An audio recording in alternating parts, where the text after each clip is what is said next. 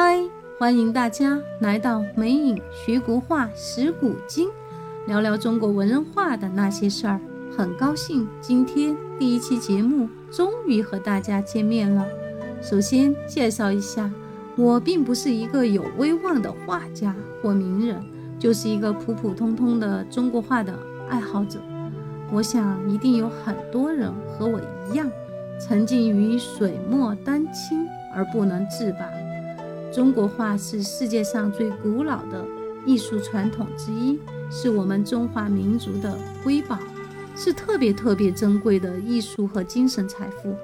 所以，很想把自己在中国画的学习与探究中所学到的与感受到的，用一种新颖、轻松的视角与大家来分享交流，能让更多的人了解并爱上中国画。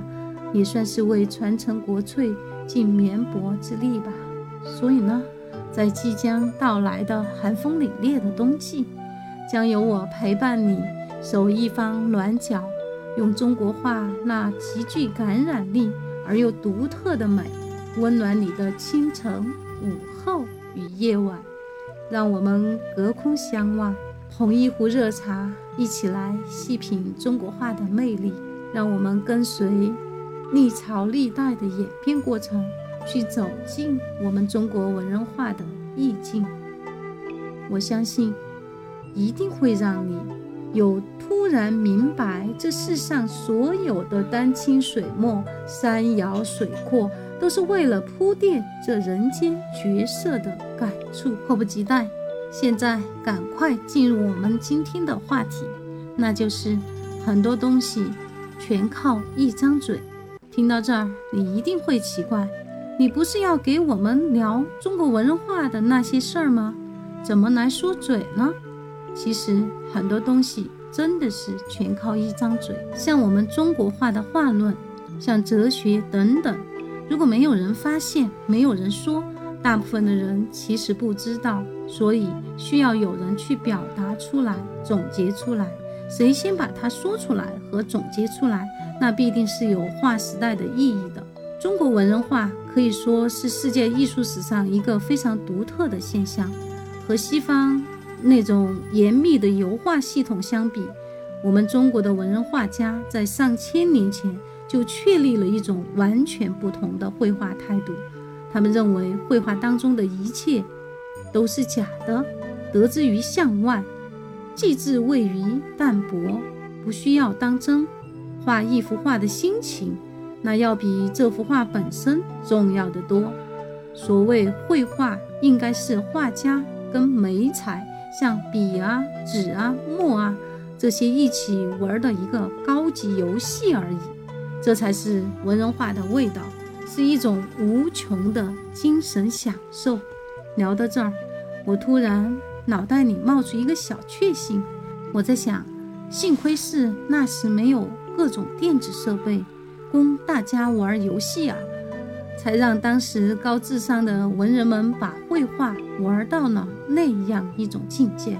要说这样的态度和意识，欧洲人差不多要到十九世纪才有所领悟，但是在中国很早就已经蔚然成风了。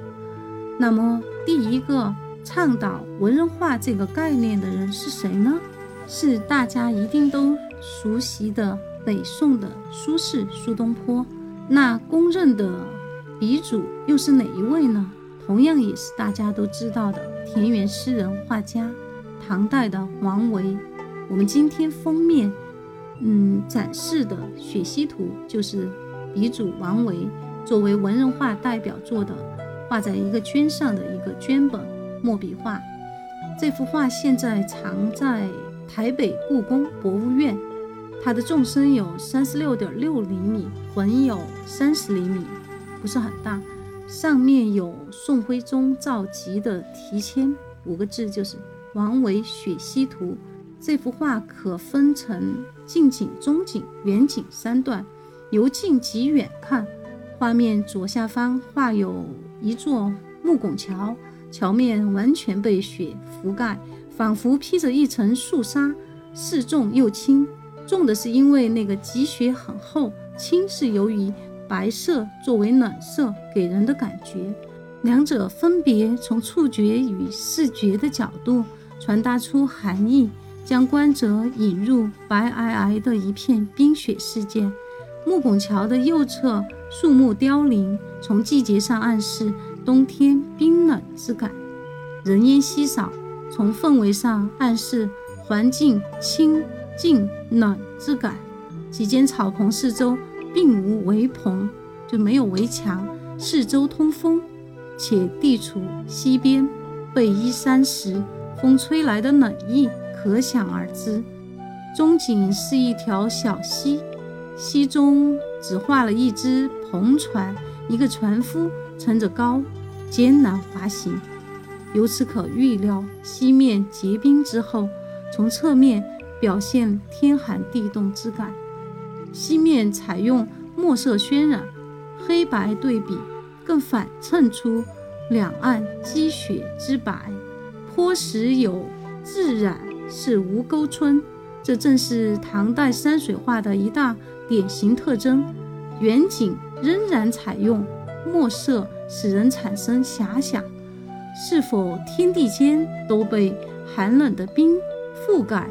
从全局来看，墨色与白雪相间，产生一种相互对比与反衬的奇特效果。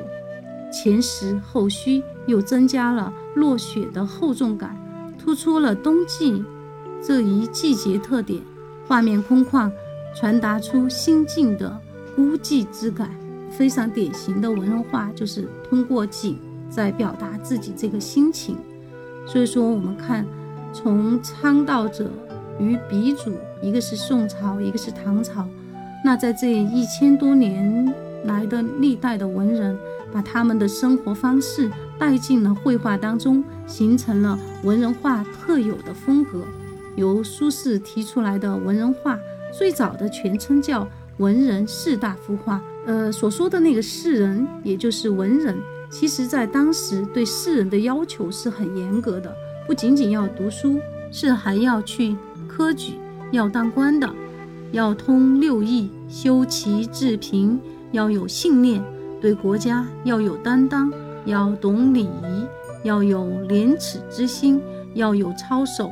有贵格，所以当时的文人士大夫们多是做官的。文人画本意就是文人士大夫们诗书文理相结合，具有雅趣的绘画作品。在西方十九世纪以后，才开始思考的，要不要去做大自然的主宰，要不要去画自己的内心，画自己的精神感受。那在我们中国古代很早很早以前就已经开始去讨论天人合一。我们所讲的自然，我们讲的胸中有求和，把自然放在自己的心中。画者呢要心应也，把自己内心的感受表现出来，要写意。所以，我们就会知道这个文人画会有多么的博大精深。中国的文人有多么的厉害？什么东西只要是文化人长手了，必定不凡。为什么这样说呢？我们知道，画画的起源有很多的起源说。